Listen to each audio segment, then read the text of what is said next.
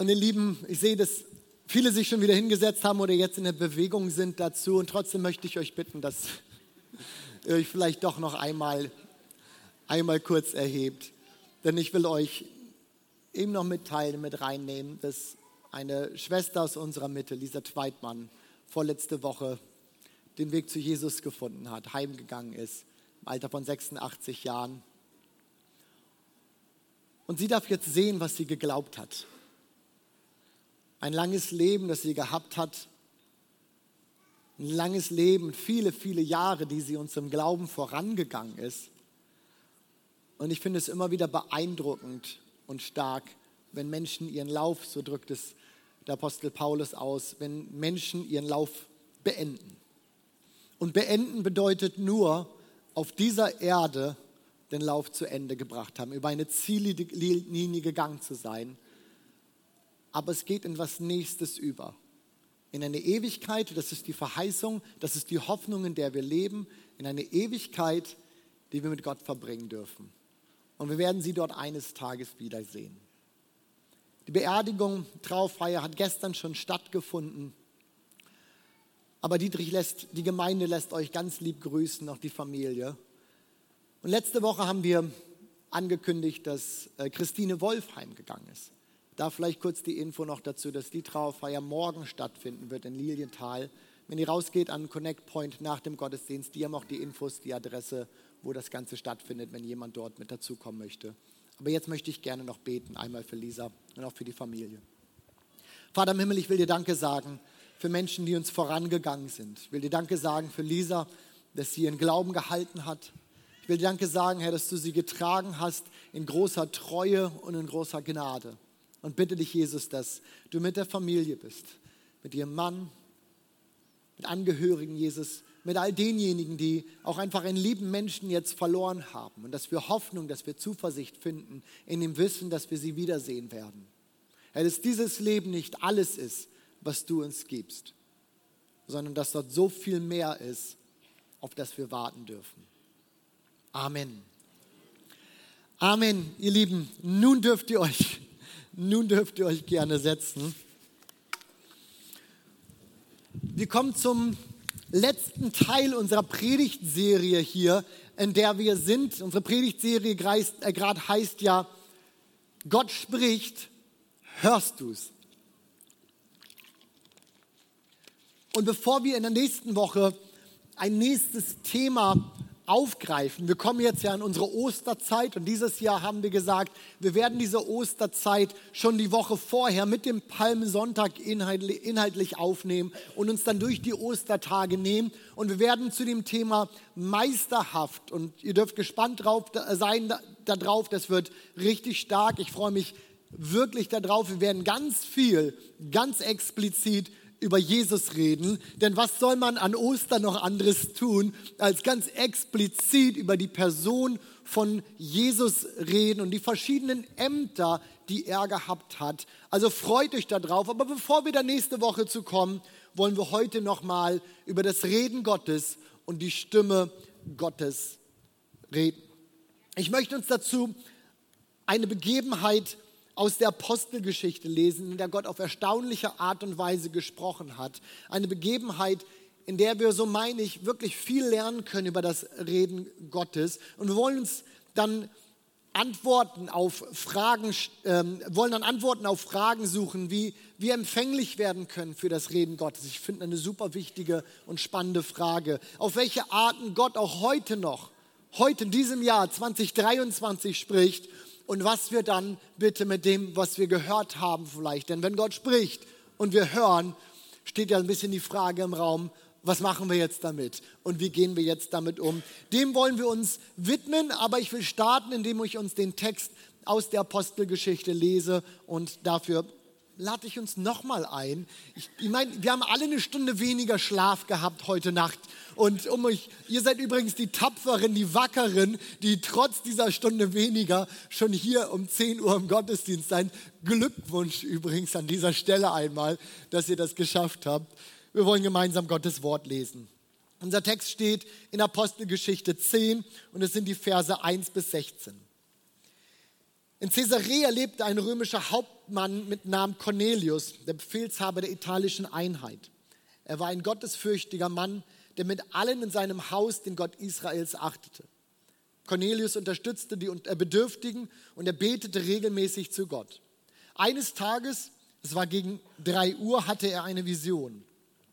Ein Engel Gottes kam auf ihn zu und sagte, Cornelius. Cornelius sah ihn an und erschrak. Was ist, Herr? Der Engel sprach zu ihm, deine Gebete und Geschenke für die Armen sind Gott nicht verborgen geblieben.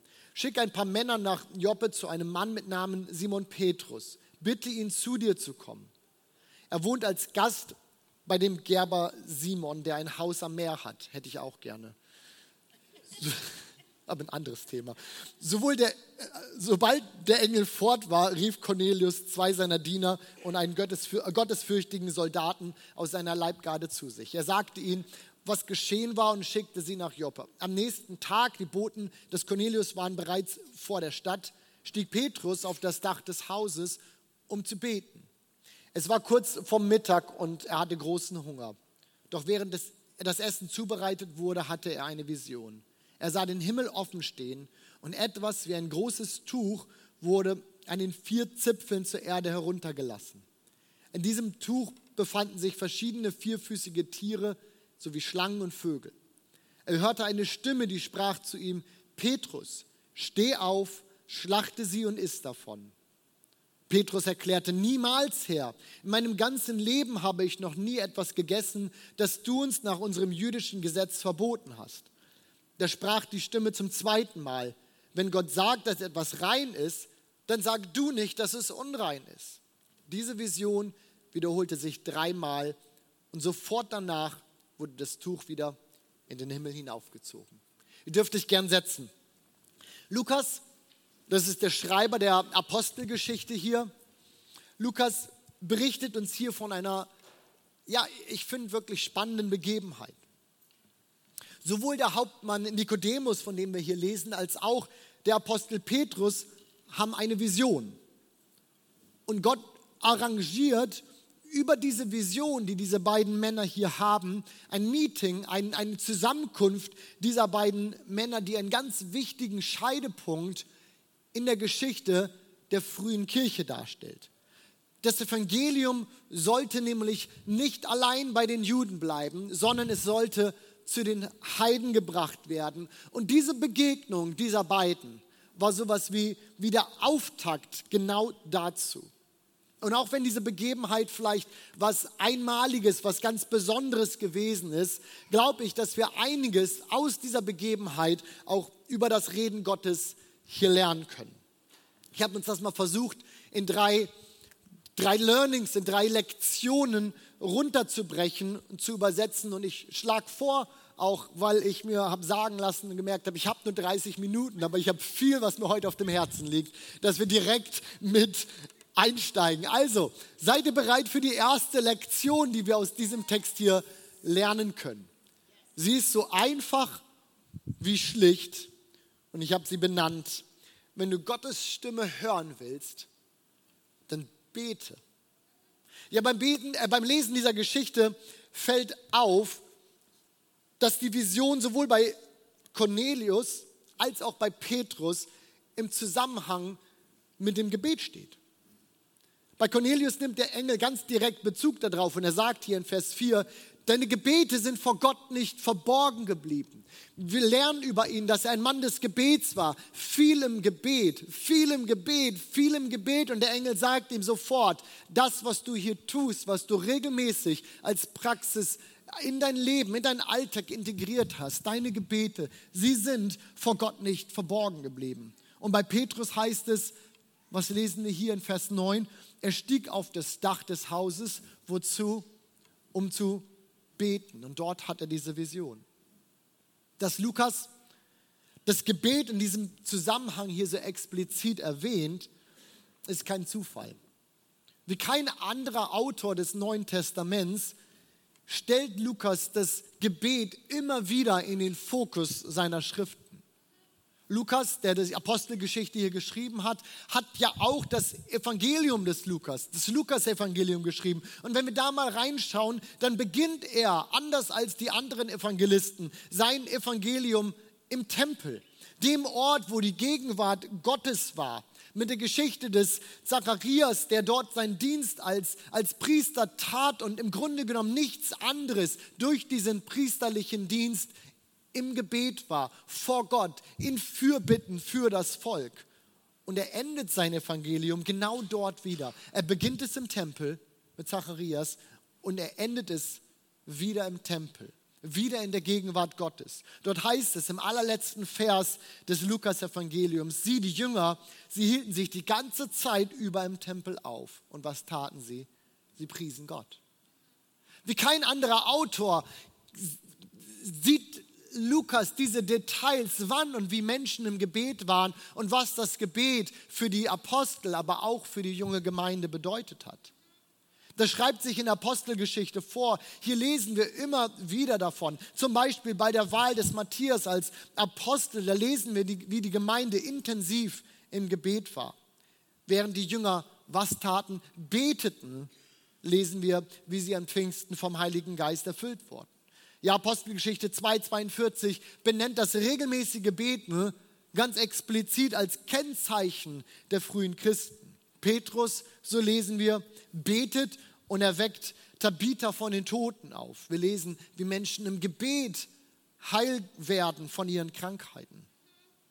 Ja, und wenn wir das so lesen, wenn wir die Texte, die Kapitel des, der Apostelgeschichte so mal ein bisschen drüber fließen, dann wird deutlich, wie elementar wichtig das Gebet für die frühe Gemeinde war, wie abhängig sie sich von Gott gemacht haben durch das Gebet, im Gebet. Und sicherlich erinnert ihr euch, wenn wir mal so ein bisschen in die letzten Wochen zurückschauen, womit wir gestartet haben, diese Predigtserie. Da waren drei Missverständnisse, die wir aufgezeigt haben über das Reden Gottes. Und ich habe uns erklärt, dass es kein Schema F gibt, wie Gott redet. Und dass es nicht so einfach ist, das zu suchen und Gott irgendwie in so einen Kasten zu stecken. Und dabei bleibe ich auch. Das ist auch so. Wir, wir werden Gott nie einfangen. Er wird, er, Glaube wird, wird, wird, wird immer der, Struggle sein mit dem, dem, dem dass wir Gott nie verstehen können und immer so ein bisschen er uns unerklärlich, unbegreifbar bleibt. Das ist so. Gott lässt sich für uns nicht einfangen. Aber wenn wir nach einem Muster suchen, dem wir folgen könnten, um das Reden Gottes zu hören, dann nimm dies. Wenn du Gottes Stimme hören willst, dann fang an zu beten. Fang an kontinuierlich zu beten und nicht nur sporadisch mal hier und mal da, immer wenn es uns gerade mal kommt oder wenn wir Gott gerade mal brauchen, dann bete ich. Nein, fang an kontinuierlich zu beten. Mach einen Plan für diese Zeiten. Das ist mein Rat an uns heute Morgen. Mach einen Plan für diese Zeiten, denn ich glaube, wir alle wissen, was wir nicht planen, wird nicht passieren, oder? Wisst, irgendwie schon mal erlebt, was wir nicht planen, das wird nicht passieren. Ja, ich glaube, wir schreiben Dingen innerlich auch Wert und Wichtigkeit zu, indem wir ihnen Zeit und Ort nennen. Wenn ich dir, Horst, sage, lass uns mal treffen, dann ist das nett gemeint und ist das schön. Aber solange ich da keinen Ort und keine Zeit hintersetzen, wirst du vielleicht denken, ja, ja, das wird nie passieren. Wenn wir Dingen Ort und Zeit geben, räumen wir den Sachen in diesem Moment auch Wert und Wichtigkeit zu. Und lasst uns das fürs Gebet tun.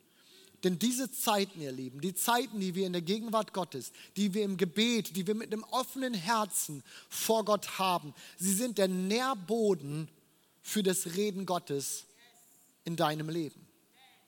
Amen. Sie sind der Nährboden für das Reden Gottes in deinem Leben. Nein, es gibt nach wie vor kein Schema F, wie Gott ist und wie er zu wirken hat. Aber wenn wir ein Muster suchen, dann lass uns das nehmen. Lass uns beten, denn in diese Zeiten wird Gott reden. Aber lasst uns über eine weitere Lektion sprechen, die wir, so meine ich, auch aus diesem Text mit entnehmen können. Und die habe ich benannt, Gott spricht vielfältig. Und er wird sich nicht auf die Wege zu reden beschränken, mit denen wir uns wohl und komfortabel fühlen. Ich glaube, da werden weniger Leute gerne ein Amen zu sagen wollen. Ja, er spricht vielfältig auf die unterschiedlichsten Arten und Weisen. Und er beschränkt sich nicht auf das, womit wir uns wohl und komfortabel fühlen. Was meine ich damit? Wir lesen hier in unserer Geschichte, ja, dass Cornelius und Petrus, dass sie beide eine Vision hatten. Cornelius erscheint ein Engel und er spricht und Petrus, es wirkt so, als, als, als wäre das wie so ein Film, der vor seinem inneren Auge, vielleicht sogar vor seinem äußeren Auge irgendwie abläuft. Soweit, so gut, schon mal was ganz Besonderes, soweit, so gut. Was uns die Geschichte aber auch verrät, ist, dass beide nicht so richtig mit dem Reden Gottes auf diese Art und Weise gerechnet hatten. Es heißt jedoch, Cornelius sah den Engel und was tat er? Er erschrak. Und Petrus finde ich noch viel besser. So perplex in dieser Situation, er lebte das Reden Gottes hier und er erklärt Gott erstmal, dass er falsch liegt. Das heißt, nimm diese Tiere, schlachte sie und isst. Und er sagt, nein, das kann ja gar nicht sein das mache ich nicht, du liegst falsch. wenn ich ehrlich bin, wenn ich ehrlich bin, kenne ich diese Reaktion nur zu gut. Dass aus der Überraschung heraus Gott nicht so erwartet zu haben, dass er so zu mir spricht, ich das nicht mitkriege, ich das beiseite tue oder vielleicht sogar ablehne, weil ich überrascht war. Und deswegen wollen wir uns an diesem Punkt vielleicht mal ein paar Wege anschauen, wie Gott auch heute im 21. Jahrhundert, im Jahr 2023 zu uns spricht und oft zu uns sprechen will. Warum? Damit wir nicht davon überrascht sind. Seid ihr mit mir? Wollen wir das tun? Hier ein paar Wege, auf denen du das Reden Gottes erwarten solltest. Und das Erste, mir ist es so wichtig, dass wir das für uns haben. Gott redet durch die Bibel. Ja, bei allem Hören und Suchen nach dem Reden Gottes sollten wir uns immer wieder bewusst machen, dass Gott längst gesprochen hat. In den Schriften der Bibel hat Gott sich uns Menschen offenbart. Und dieses Reden, was wir hier finden, als heilige Schrift, dieses Reden ist ganz grundsätzlich erstmal wahr. Gottes Reden, Gottes Stimme zu hören, beginnt oftmals mit genau dieser Entscheidung aber, der Bibel, dem Wort Gottes Glauben und Vertrauen zu schenken.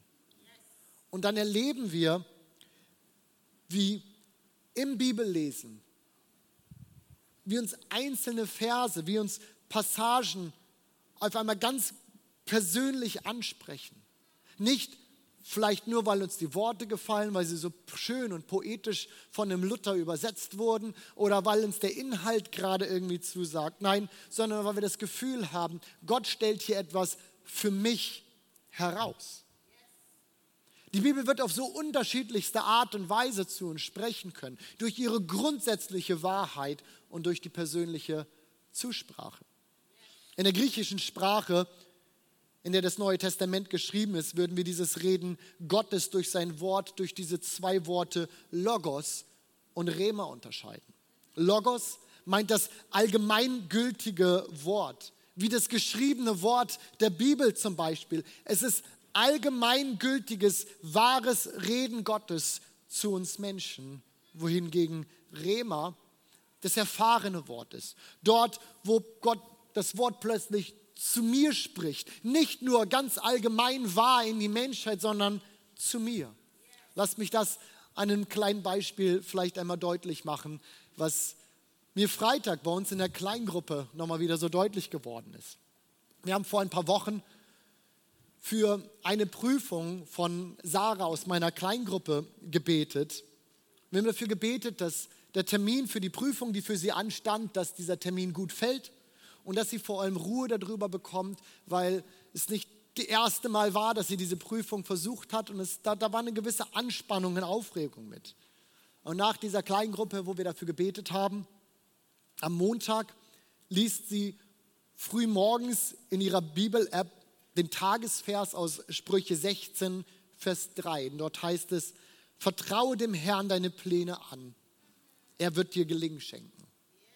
Und so toll und so schön und so allgemein dieser Vers wahr ist, Logos allgemein wahr, wurde dieser Vers was Persönliches für sie. Denn am Nachmittag bekommt sie ihren Prüfungstermin, den 16.03.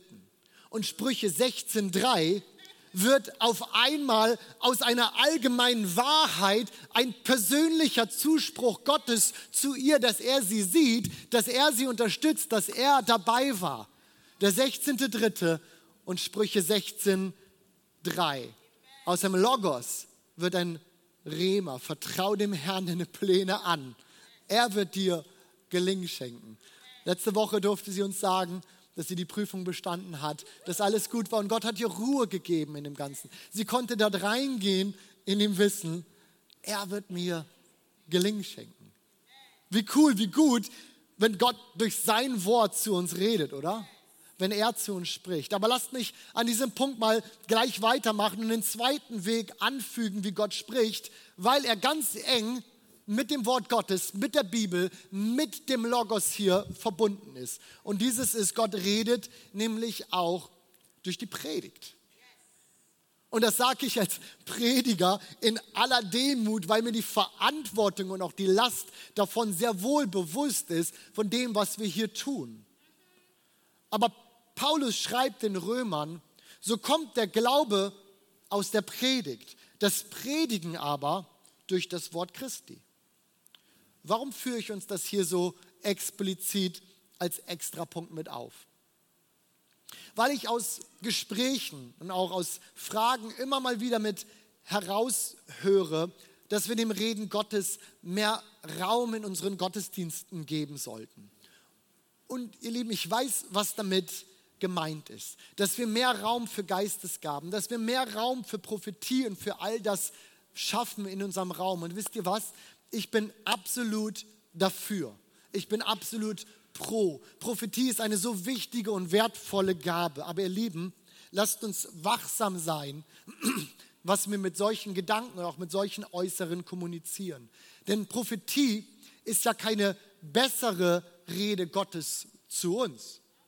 Wir haben immer und das haben wir an keinem Punkt aufgehört. Wir haben immer jede Menge viel Raum für das Reden Gottes in unseren Gottesdiensten gegeben. Denn jede Predigt, die wir hier hören, ist inspiriertes, ist geistgeführtes Reden Gottes zu uns. Ich traue es dem Heiligen Geist zu, dass er uns Prediger in der Vorbereitung führt und leitet und dass das, was wir hier sonntags kommunizieren, dass es geistgeleitetes Reden Gottes für uns ist. Weil die Predigt, weil die Verkündigung immer aus dem Wort Gottes kommt.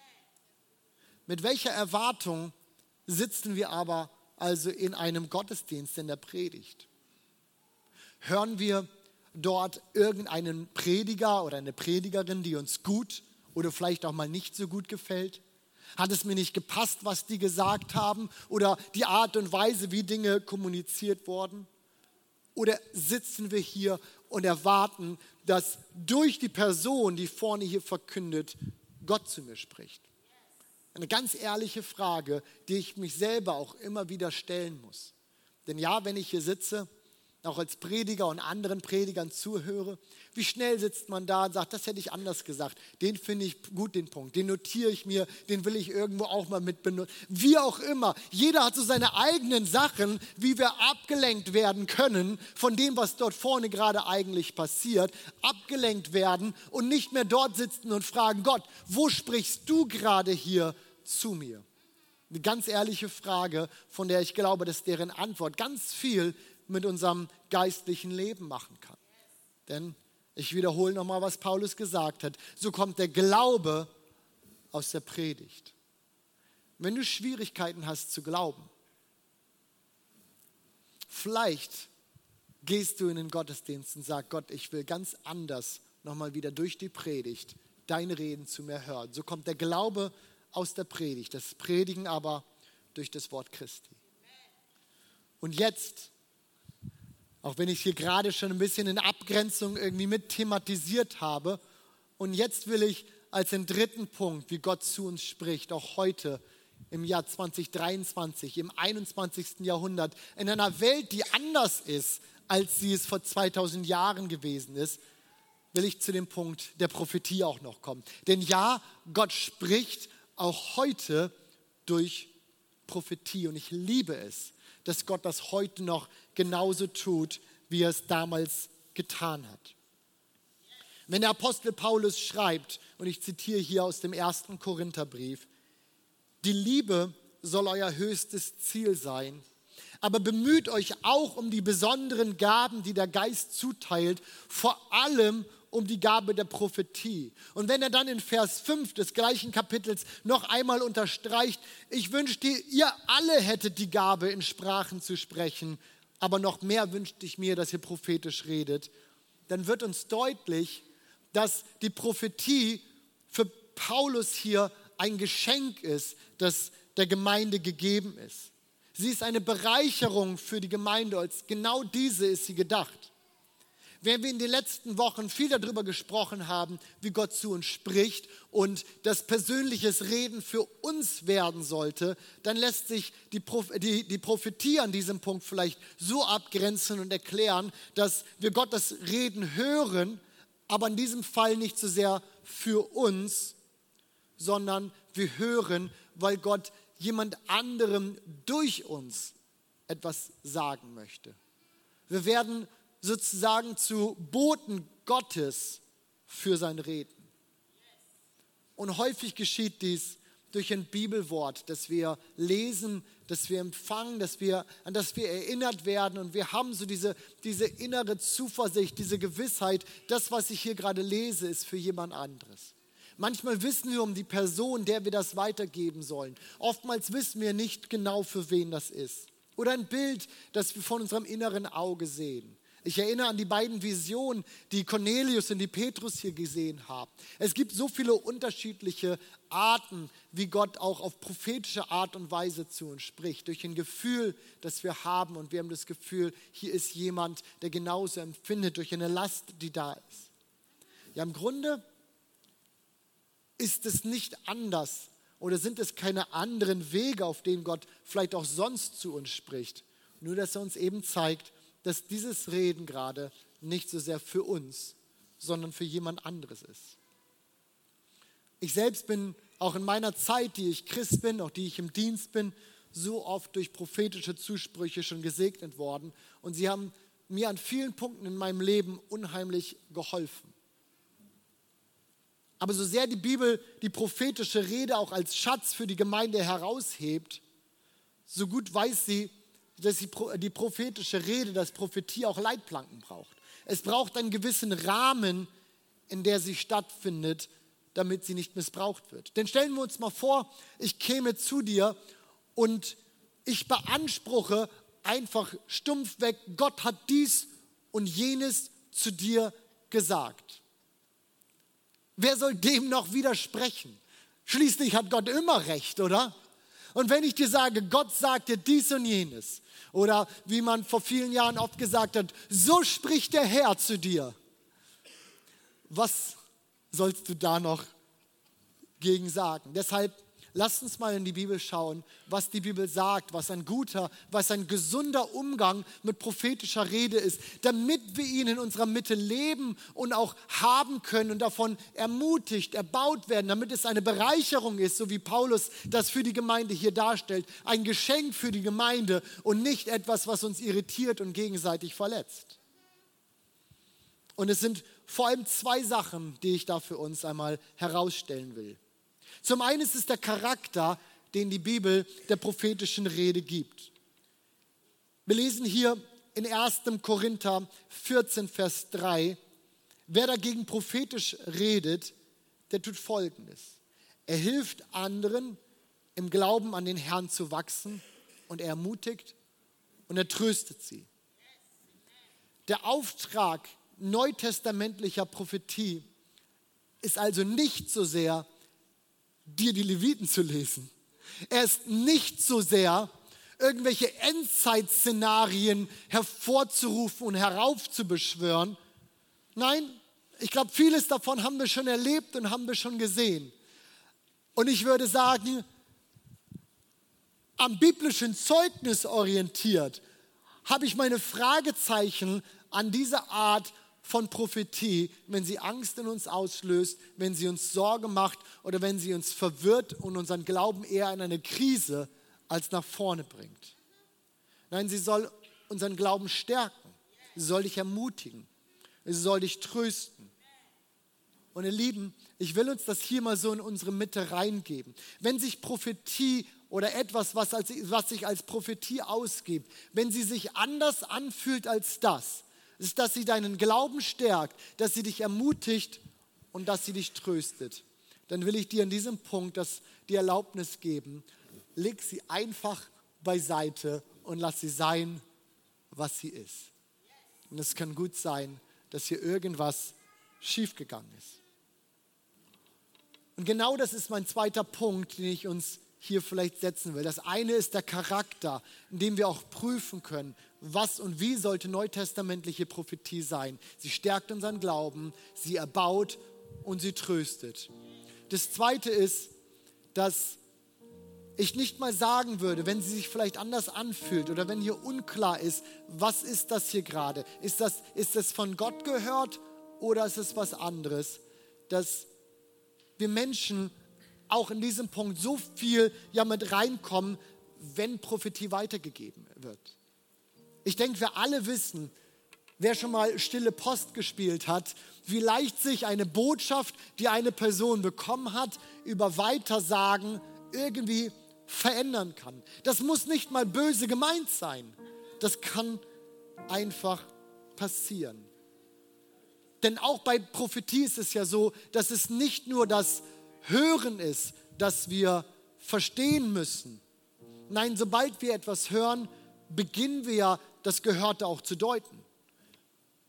Und verschiedene Bilder, verschiedene Eindrücke, die wir bekommen, wir werden sie vielleicht unterschiedlich deuten. Für den einen ist ein Fahrrad, ist Fahrradfahren verbunden mit dem Weg zur Arbeit und mit was Erschwerlichem und ein Ziel, das ich erreiche, was anstrengend und es, und, und es löst einfach Arbeit und Last und Schwere aus. Und für den Nächsten ist dieses Fahrrad ein Hobby und das Schönste, was man sich vorstellen kann und Entspannung. Die Deutung dessen, was wir sehen, es kann so unterschiedlich ausfallen. Und dann, ich glaube, ich will da gar nicht lange drauf rumreiten, auch die Art und Weise, wie wir Dinge kommunizieren. Ich glaube, wir alle, wir alle wissen, dass die Art und Weise, wie Dinge kommunizieren werden, irgendwie alles verändern kann, oder? Und die liebevollste Botschaft, falsch kommuniziert, im falschen Tonfall gebracht, kann genau das Gegenteil, äh, äh, das Gegenteil irgendwie auslösen. Ja, prophetische Rede ist ein großes Geschenk an die Gemeinde. Und wir als Leitung, wir saßen in den letzten Monaten immer wieder zusammen und ihr habt das mitgekriegt. Unser Jahresthema, unser Jahresmotto ist Pneuma, Geist, das, das, das Wirken des Heiligen Geistes. Wir haben entschieden, wir wollen ganz bewusst auch der prophetischen Rede und Geistesgaben im Ganzen wieder bewusst mehr Raum oder die, mehr Sichtbarkeit verschaffen. Nicht, dass sie nicht immer da gewesen sind, aber wir haben es oftmals vielleicht auch nicht als das benannt und wir haben Botschaften mit reingebracht, die wir prophetisch empfunden haben und wir haben sie vielleicht gar nicht unbedingt so benannt. Nein, wir wollen hier Dinge wieder sichtbarer werden lassen. Aber wir müssen damit einhergehend auch sichtbar machen, dass wir mit prophetischen Eindrücken, mit dem, was wir empfinden und was und wie es rübergebracht wird, dass wir eben auch falsch liegen können. Nur dann ist prophetische Rede in Gemeinde auch gesund. Oder wie Paulus den Thessalonikern über die Prophetie schreibt, prüft alles, was gesagt wird behaltet das Gute. Ich finde, das ist ein gutes Wort prüft alles und behaltet das Gute. Prophetische Rede, sie stärkt deinen Glauben, sie ermutigt dich und sie tröstet euch. Amen. Habe ich euch noch? Seid ihr noch da? Eine Lektion habe ich nämlich noch für uns und die ist mir wichtig. Ich glaube, vielleicht so auch am Ende dieser Predigtserie, auch am Ende dieser Predigt, ist sie, dass Wichtigste vielleicht, was wir mitnehmen sollten, weil sie uns mit einem Problem konfrontiert. Wir haben in den letzten Wochen viel über das Reden Gottes gesprochen und ein wenig steht die Frage ja im Raum, was wir jetzt damit anfangen. Und deswegen habe ich diese Lektion genannt. Gottes Reden muss uns zwangsläufig in Bewegung versetzen. Genau das ist es, was wir hier in unserem Text auch lesen. In Vers 7, sobald der Engel fort war, heißt es hier, rief Cornelius zwei seiner Diener. Sobald das Reden da ist, reagierte er darauf und er tat etwas damit. Ich war die Tage unter der Woche auf einer Konferenz in England. Dort habe hab ich einen Missionar aus Indien gehört, der einen Satz gesagt hat, der mich wirklich überführt hat. Und ich habe gedacht, es ist genau das, was wir vielleicht auch nochmal als Erinnerung, als Ermahnung auch am Ende dieser Predigt mit hören sollen. Er sagte, we as Christians, we are overeducated and under obedient. Wir haben einen Wissensüberschuss als Christen und ein Gehorsamsdefizit. Und wisst ihr was? Ich glaube, er hat recht. Ich glaube, er hat recht. Und lasst mich das mal vielleicht überspitzt auf den Punkt bringen. Ich glaube, wir alle hier, wir könnten heute unsere Bibeln niederlegen und für den Rest unseres Lebens nicht mehr anfassen.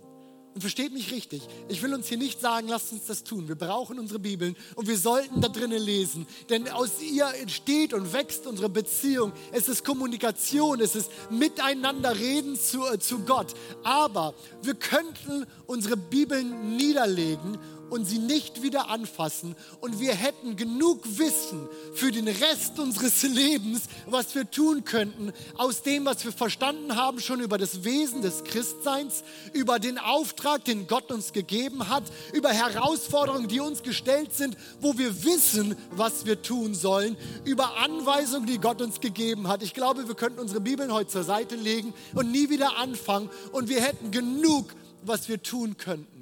Und Realität ist doch, so oft tun wir es trotzdem nicht, oder? Achtung, ich formuliere mal eine scharfe These. Ich behaupte, wir brauchen nicht auf das große Reden Gottes in unserem Leben warten, wenn wir die simpelsten Bitten Gottes aus seiner Bibel ignorieren. Haben wir das? Hart. Es überführt. Ich glaube, wir brauchen nicht auf das große Reden Gottes in unserem Leben warten, wenn wir die simpelsten Anweisungen seiner Bibel ignorieren. Ja, Jakobus schreibt an die Gemeinden, seid aber Täter des Wortes und nicht Hörer allein, sonst betrügt ihr euch selbst. Und Jesus erklärt das seinen Jüngern in einem Gleichnis so. Er sagt, jeder nun, und wir alle, viele von uns kennen dieses Gleichnis sicherlich, jeder nun, der diese meine Worte hört und sie tut, den werde ich mit einem klugen Mann vergleichen, der sein Haus baut auf einem Felsen. Und der Platz Regen, wenn er fällt und wenn die Stürme kommen und die Winde wehen und sie stürmen gegen das Haus und es fällt nicht um, denn es war auf dem Felsen gegründet. Und jeder, der diese meine Worte hört und sie nicht tut, der wird mit einem törichten Mann äh, verglichen werden, der sein Haus eben auf Sand baute. Und der Platzregen fiel herab und die Ströme kamen und die Winde wehten und sie stießen auch gegen jenes Haus und es fiel. Ich denke, viele von uns haben dieses Gleichnis zigmal gehört. Und wir lesen es und wir nehmen es für uns an und wir interpretieren es und sagen, ja, es ist so gut, sein, sein Haus auf gutem Fels, auf Jesus gebaut zu haben und unsere Beziehung zu ihm zu haben. Ne? Und so lesen wir dieses Gleichnis. Aber haben wir gesehen, was da drin steht? Womit vergleicht Jesus diesen Mann? Er sagt, jeder, der meine Worte hört und sie tut, den vergleicht er mit diesem klugen Mann. Auch der törichte Mann in diesem Gleichnis hat die Worte gehört. Der einzige Unterschied war, dass er sie nicht tat. Ihr Lieben, versteht ihr, was ich meine mit diesem Satz, we are overeducated and underobedient? Wir wissen so viel. Es gibt so vieles in unserem Leben, von dem wir wissen, da hat Gott bereits gesprochen. Der Auftrag an uns ist so klar, Zeugen sein zu sollen. Es ist so klar von so vielen Dingen, wo Gott gesagt hat, lügt nicht, lebt euer Leben gerade aus. Aber wir haben Gehorsamsdefizit. Und nun will ich uns nicht entlassen in dem großen Depri-Modus, dass wir nach Hause gehen und sagen, oh, ich kriege mein Leben nicht auf die Reihe und es macht jetzt alles keinen Sinn mehr. Nein, wir können diese zwei Dinge nicht einfach trennen, das Hören und das Gehorsam nach dem Motto, erst wenn ich jetzt gehorsam werde und all die Dinge auf die Reihe kriege, dann brauche ich auch wieder zu Gott kommen. Nein, denn die Bibel sagt uns genauso, dass beides, das Hören wie das Gehorchen, das Hören wie das Tun, dass beides aus unserer Zeit mit Gott kommt. So erklärt es Paulus in seinem Brief an die Philipper. Dort heißt es, denn Gott ist, der beides in uns bewirkt, das Wollen und das Vollbringen nach seinem Wohlgefallen. Und ihr Lieben, auch wenn ich ein paar Runden hier genommen habe, ihr merkt schon, irgendwie führt am Ende alles wieder zu Gott zurück, oder? Es führt alles wieder zu Gott zurück und ich bin so froh, dass es das tut, ganz ehrlich. Denn ich habe mein Leben nicht im Griff. Das sind so viele Dinge, wo ich merke, ich brauche Gott, um gehorsam zu sein. Ich brauche Gott, um ihn wieder neu zu hören. Und egal an welchem Punkt ich ansetze, beim Gehorsam oder beim Tun, beim Hören oder beim was auch immer, ich brauche Gott dafür. Ich bin so froh, dass es alles wieder zurück zu ihm führt. Und ihr Lieben, wir haben einen liebenden Gott, der es liebt, Gemeinschaft mit uns zu haben. Der es liebt, wenn wir ihm im Gebet suchen. Und der nicht genervt, auch nicht irritiert davon ist, wenn wir unser Leben nicht so richtig unter Kontrolle haben. Der ist nicht enttäuscht von uns, wenn wir mit Fragen oder mit Enttäuschung, mit Zweifeln oder all diesen Dingen zu ihm kommen. Nein, im Gegenteil. Er liebt es. Und er kann uns helfen im Wollen und im Vollbringen. Dafür ist Jesus auf diese Erde gekommen. Er ist am Kreuz für unsere Schuld gestorben, weil unsere Schuld, weil Sünde genau das war, was uns von Gott getrennt hat. Aber weil er das getan hat, weil er uns unsere Schuld, unsere Sünde genommen hat, können wir jetzt einfach so frei zu ihm kommen und können mit ihm reden. Du darfst reden und er will reden.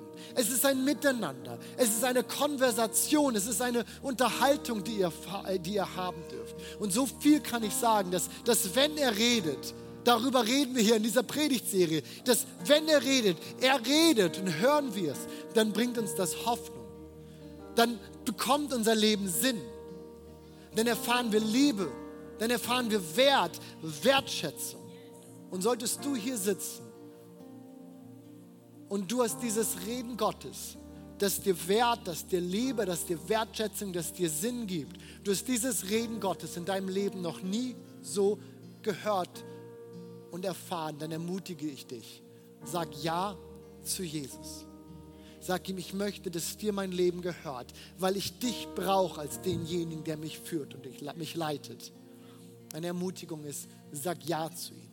Und du kannst es tun, indem du ein ganz einfaches Gebet sprichst, indem du ihm das zum Ausdruck bringst. Sagst, Jesus, ich will dir mein Leben geben und ich will dir folgen. Ich bitte dich, dass du mir meine Schuld vergibst und dass du mein Herr wirst. Und ab dem Punkt, wenn du ihn darum bittest, wird ihr genau das geben. Er wird dein Herr du wirst, so nennt es die Bibel, und ich liebe es, dass sie uns so benennt, du wirst sein Kind. Und darf ich dir sagen, dass das alles ist, wonach sich unser irdisches Herz sehnt, dass wir als Geschöpfe eine Beziehung zu unserem Schöpfer kriegen. Das, was du vielleicht empfindest und erlebst als wie ein Suchen, ein Loch, in, in deinem Inneren Es wird genau damit gefüllt, mit dieser Beziehung zu Jesus. Und ich will fragen, ob heute Morgen jemand hier ist, der sagt, ja, das bin ich. Ich will dieses Reden Gottes hören. Und deswegen will ich Ja zu ihm sagen. Bist du so mutig, mir deine Hand zu zeigen, zu sagen, das bin ich heute Morgen? Dankeschön. Dankeschön. Ja, ist noch jemand hier, der sagt, das bin ich heute Morgen? Ja. Ey, das ist stark. Diese Entscheidung ist so wertvoll und es ist so wichtig. Und ich kann dir sagen, dass es dein ganzes Leben umkrempeln kann, weil du mit Gott in Beziehung kommst. Wir feiern das. Wir feiern das. Und Kirche, lass uns gemeinsam aufstehen. Lass uns gemeinsam aufstehen und uns wirklich in, innerlich nochmal an, an Gott wenden und gemeinsam ein Gebet sprechen, indem wir das zum Ausdruck bringen. Wenn du diese Entscheidung gerade getroffen hast, sprich das aus ganzem Herzen mit.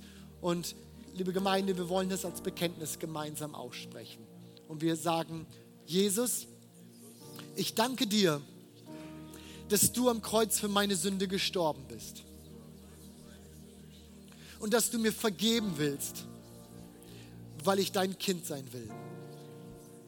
Heute Morgen nehme ich diese Vergebung in Anspruch. Ich will dir folgen. Ich will dir gehorsam sein. Und ich will dein Reden in meinem Leben hören. Ich brauche deinen Zuspruch. Erklär mir, wer ich bin, weil ich erkenne, wer du bist. Amen. Amen.